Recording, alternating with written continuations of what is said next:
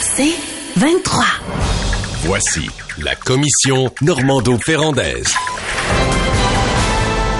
OK, on est de retour avec euh, Luc et Nathalie pour la commission Normando-Ferrandaise. Deux sujets qu'on a aujourd'hui, comme à tous les matins. On va parler d'abord du mandat qui a été confié à la Caisse de dépôt et de placement du euh, Québec. On a élargi le mandat parce que non seulement on devra soumettre des propositions pour un système de transport structurant, mais également pour un éventuel troisième lien entre la rive nord et la rive sud. Nathalie, est-ce que c'est une démarche crédible ou une façon de noyer le poisson comme semble le craindre le maire marchand?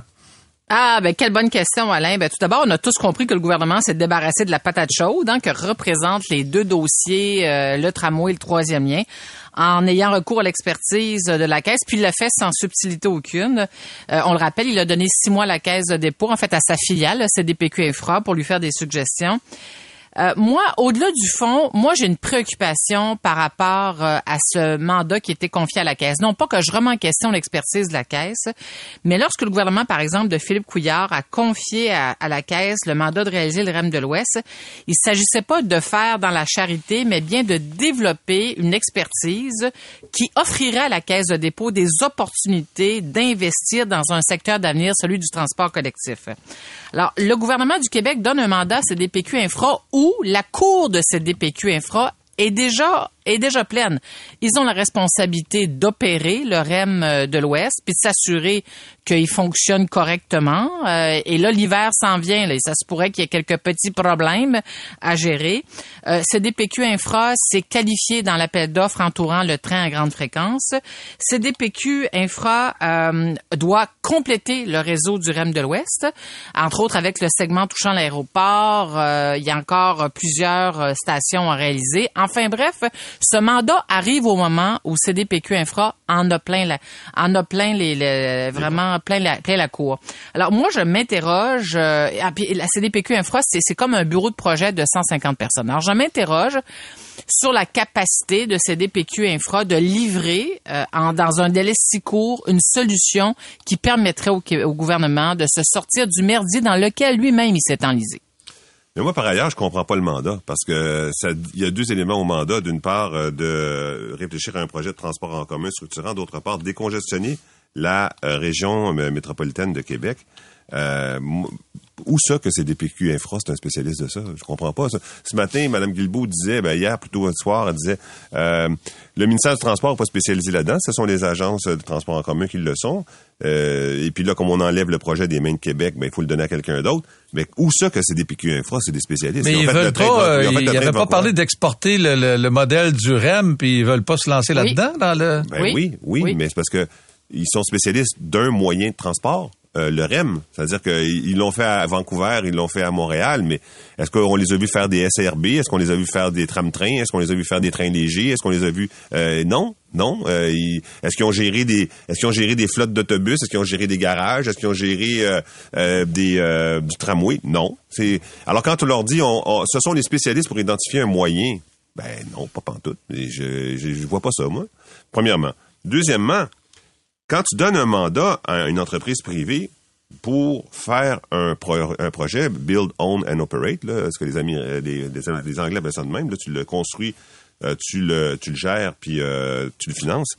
il y en a plein à travers le monde. Puis là-dedans, on a vu la SNC Lavalin, par exemple, faire la 401. Ils ont fait bien de l'argent à Toronto avec ça. Beaucoup. la 25, il y a un pont sur la 25, il y a un pont à Salaberry Valleyfield aussi qui, qui est géré par le privé. Euh, sur la 30. Mais là, il euh, n'y a pas, il a pas, euh, a pas cette notion-là. Là. On demande pas ça à, à CDPQ Infra. On dit conçoit un nouveau marché, un, nouveau produit. Dis-nous c'est quoi la solution pour un nouveau produit?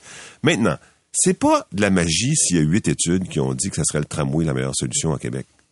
C'est parce que c'est de l'urbanisme. C'est pas une question technique, voilà, c'est comment sont faites les roues, puis c'est quoi le mode, de propulsion. C'est de l'urbanisme dans euh, un transport en commun doit connecter ensemble des sites qui ont une haute densité pour que les gens puissent se diriger vers la gare, prendre le transport en commun, à distance de marche. Si tu fais pas ça, tu as besoin d'immenses stationnements incitatifs. Il n'y a pas un maire qui va avoir d'immenses stationnements incitatifs. On l'a vu avec le REM euh, à Pointe-Claire, à Kirkland, etc. Ils ont refusé les stationnements incitatifs parce que là, tu peux pas avoir de taxes, tu collectes pas de taxes autour de ça. C'est des immenses champs d'asphalte, comme là, ils veulent construire autour de, à Vaudreuil-Dorion, autour de l'hôpital. Tu fais pas d'argent avec ça. Fait qu'ils veulent, ils veulent avoir de la densité, puis d'ailleurs, c'est ça, c'est ça qui fait que le monde va vers le transport en commun. Il y a de la densité, du marche, tu vas à la station, tu rentres dedans, tu t'en vas avec. Si tu fais un transport vers la rive sud, quand tout le chemin que tu vas faire entre Québec, par exemple, pour te rendre vers le pont, mettons à peu près à la hauteur du pont Pierre-Laporte, là, qu'il y aurait un nouveau pont, un nouveau lien à cet endroit-là avec un transport en commun dessus, là, il y a de la densité. Sillery, Sainte-Foy, etc. Quand tu passes l'autre bord, pour t'en retourner vers Lévis, il n'y en a plus de densité tu vas être obligé de franchir des kilomètres et des kilomètres sans personne autour, très peu des maisons isolées les unes des, autres, des, des, euh, quartiers de bungalow, avant d'arriver à un endroit où il y en a encore un peu, qui est Lévis. C'est écrit dans le ciel que tu peux pas faire ça. Nathalie? Hum. La première chose qu'a à faire le gouvernement, c'est de rendre public le mandat qui était confié à la Caisse. Dans dans ces moindres détails. C'est important parce que Luc et moi, ce matin, on se pose énormément de questions. Bon, sur la pertinence du mandat, mais quelle est l'envergure du mandat? Quelles sont les attentes euh, signifiées par le gouvernement à CDPQ Infra?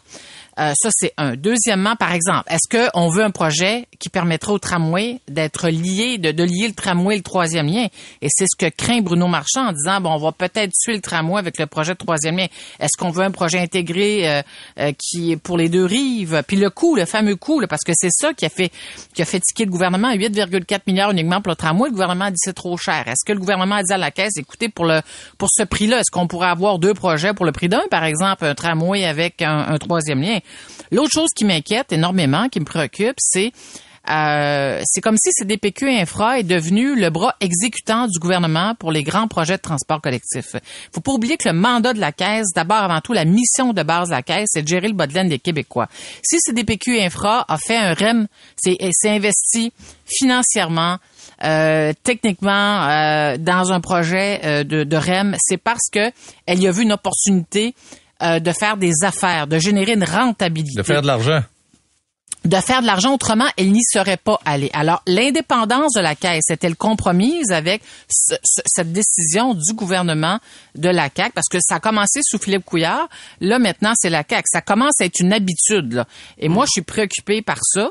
L'autre chose, est-ce que c'est DPQ Infra, euh, dans le fond, ce que le gouvernement... Puis en passant, j'ouvre une parenthèse, la ministre ce matin, tout sourire, sourire éclatant dans la presse, nous apprend qu'il n'y a pas d'expertise, il n'y a pas l'expertise en transport collectif au ministère des Transports ça, c'est à l'eau. Elle vient de se réveiller parce que ça fait longtemps qu'on sait ça, là, mais mm. l'autre chose, c'est l'argument dans le contexte actuel utilisé pour justifier le mandat à la Caisse de dépôt et de placement du Québec. Euh, est-ce que ce mandat-là est confié en attendant que la ministre crée sa fameuse agence euh, de, transport pour gérer les grands projets? Écoutez, dans le fond, Alain, là, il y a plus de, questions que de réponses euh, dans le segment, dans, cet échange qu'on a avec toi ce matin, Luc et moi, parce que moi, je, me demande où est-ce qu'on s'en va avec ça. Mais tu sais, au départ, un la caisse doit faire de l'argent. Oui, alors, j'en parlais ce matin avec Jonathan. Est-ce que dans le projet de troisième lien, ils vont dire qu'il va y avoir un péage? Bonne question. Bonne question. Puis ou alors ils vont le facturer aux municipalités parce que c'est ça qu'ils ont fait avec la RTM. Le, le, REM, là, la caisse, eux autres, il faut qu'ils fassent 8 OK? Avec leur investissement. Puis d'ailleurs, ils ont un mandat sur 100 ans. Hein. Depuis le REM, ils ont éliminé toute la compétition des autobus. Là. Oui, c'est ça. Alors, nous autres, il faut qu'on fasse de l'argent. Donc, il faut que, premièrement, c'est 72 sous du kilomètre de contribution par, par passager euh, qui est payé par la RTM. Et puis, euh, les, les, municipalités vont devoir payer. Les municipalités vont devoir payer. Alors, est-ce que tu dis, bah, ça va être gratuit, mais les municipalités vont devoir payer? Hmm. Et si c'est le cas, les villes vont dire, voici la facture pour euh, le troisième lien. Ils vont peut-être dire, ah, ben là, ça nous tente moins. Donc, il y a peut-être un calcul là-dedans aussi, c'est dire mettre les vies face à, sa, à la facture en disant, hmm. voici combien ça va vous coûter, puis c'est peut-être eux qui vont reculer. Mais sur le payage, juste vous dire que la caisse de dépôt est actionnaire à 50% dans l'autoroute 25. Euh, ça, c'est une chose. L'autre chose, la caisse de plus en plus, euh, de, de plus en plus se retire des projets qui ont une, une, empreinte fossile. Alors importante. Elle se dirige, elle tente de verdir son portefeuille Mm. d'investissement. Est-ce que le projet de troisième lien est compatible avec ses orientations futures? Un. Deuxièmement, pour ce qui est du payage, Jonathan disait ce matin qu'un sondage réalisé il y a quelques mois à Québec confirme que 53% des gens ici à Québec seraient ouverts un payage. C'est peut-être la voie de passage, mais entre suggérer réaliser le projet et l'opérer, il y a tout un monde. Là. On s'entend, la Caisse sera peut-être pas tentée de, de répondre pose, présent pour tous ces trois aspects de ce, de ce grand chantier qui pourrait peut-être un jour s'ouvrir à Québec. Merci beaucoup. On va s'arrêter. Au retour, on va parler d'électricité.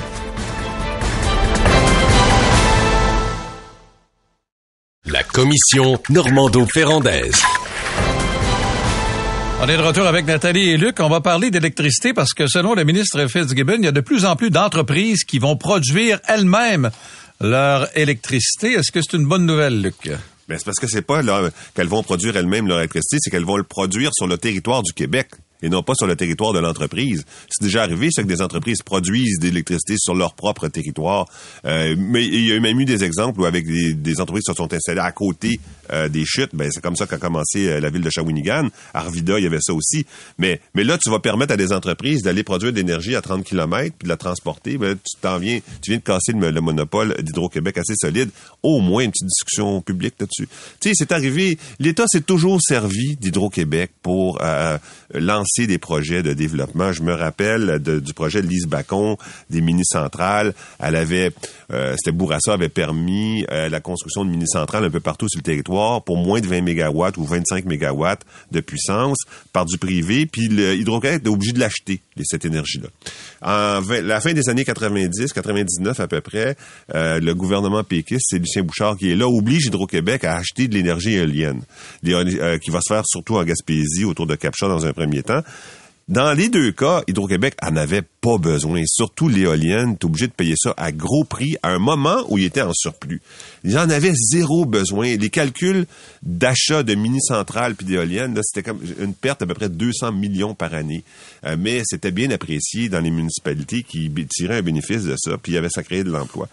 Donc, Hydro-Québec a toujours servi comme ça de vache à lait où on dit ben, fais ça, puis ils vont le faire, puis ça va être, ça va leur donner, ça va donner euh, de l'emploi, ça va donner des votes aussi. Mais à ce niveau-là, à cette hauteur-là, jamais, jamais. Et on a besoin d'une petite discussion publique là. D'autant plus que le nombre d'inconnus s'allonge tous les jours. Tous les jours, il y a une nouvelle information qui nous arrive, qui nous dit Oh, j'espère que dans leur analyse de risque, ils ont pensé. Une discussion publique euh, aurait beaucoup d'intérêt là-dessus. Par exemple, l'éolienne, en ce moment, sont arrêtées au Danemark, en Angleterre, dans la mer du Nord, parce que le coût de l'acier, le coût de l'aluminium et le coût du cuivre ont monté en flèche. Et puis parce que tout le monde veut de l'éolienne, le, les, les, de fonctionnement ont aussi augmenté en flèche. Beaucoup d'éoliennes qui sont arrêtées, qui ne fonctionnent pas actuellement. Il manque de la main-d'œuvre. Donc, en Europe, l'Angleterre vient de prendre la décision de rajouter 66 milliards de dollars pour achat d'énergie parce que les prix d'énergie produite avec l'éolienne ont monté en flèche. Donc, ça, c'est une information qui me semble qu'on devrait regarder un petit peu avant de dire aux entreprises, vous allez produire votre énergie avec du vent. D'autant plus que s'il n'y a pas autant de production éolienne, que voulu, que désiré, parce qu'il y a des bris ou parce que sont pas capables d'en faire autant qu'ils voulaient, c'est Hydro-Québec qui va être obligé de fournir d'électricité? Oui ou non? Mais si c'est oui, ben, euh, quelques informations là-dessus. D'abord, Hier, on apprend qu'Hydro-Québec a réduit ses ses exportations de 30% aux États-Unis, ce qui nous coûte une fortune, au moins 500 millions de pertes, à cause du climat. Donc, on a moins d'énergie qu'on en avait à cause du climat. Est-ce qu'il y a quelqu'un dans la salle qui pourrait dire que ça ne se reproduira pas les années suivantes? Franchement.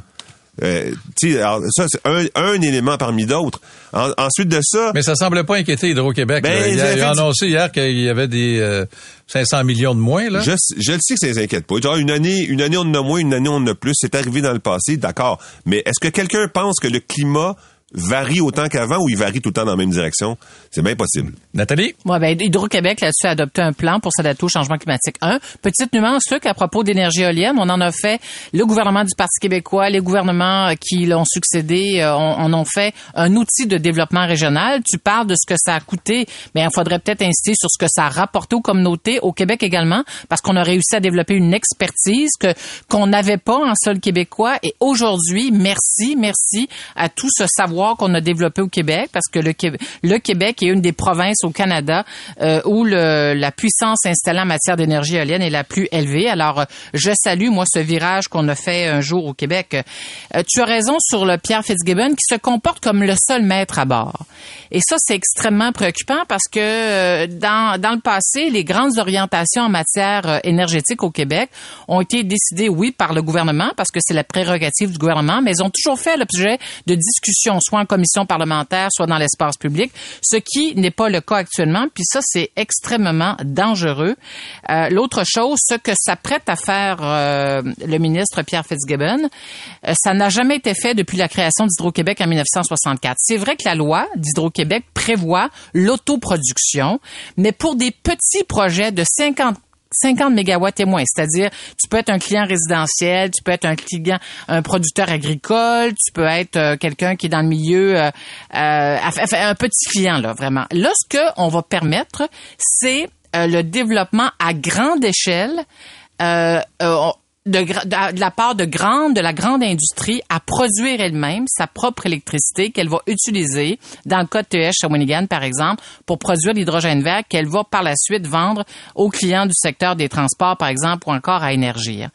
Ça, à une si grande échelle, ça n'a jamais été fait. Et c'est précisément, c'est une des raisons qui explique que certains groupes experts lèvent la main dans l'espace public en disant, wow, à un instant, là, là, on s'apprête à mettre l'âge dans le monopole d'Hydro-Québec. Le ministre répond, non, c'est, pas ce qu'on fait parce que la loi nous permet de faire ce qu'on s'apprête à faire. Mais il y a beaucoup de nuances euh, que, euh, que, que prend soin d'éviter le ministre euh, Pierre Fitzgibbon dans le contexte actuel. Alors, par exemple, collectivement, est-ce qu'on est gagnant avec la stratégie du ministre? Euh, parce que essentiellement, le ministre est bien excité de ça. Il dit, on va décarboner notre économie. Puis il a dit, le 800 000 tonnes de GES évitées avec 1000 mégawatts d'autoproduction permises par les lois. Attendez de voir ce qui s'en vient. Ce n'est que le début. Alors, je comprends que le ministre est bien excité. Il dit le virage, on est dans un contexte de, rareté de nos mégawatts. Alors, nos surplus se sont envolés. Alors, donnons la possibilité à la grande, aux grandes entreprises de, produire elles-mêmes de l'électricité. Elles vont contribuer à décarboner le Québec. Comme ça, tout le monde est gagnant. C'est pas si évident que ça que tout le monde est gagnant. Messieurs, dames? Ah, dommage. Malheureusement. Déjà, fini? Faut aller on est en feu ce matin. Ben oui, oui. ça, je regarde l'heure. Mon c'est ce genre de sujet qui nous allume, mon cher euh, Alain, ça. Hein? Je vois ça, là. Mais moi, ce qui, le gars qui m'allume, c'est le gars derrière de la régie. C'est, euh, c'est Richard. Et lui qui m'allume, là. OK. À demain.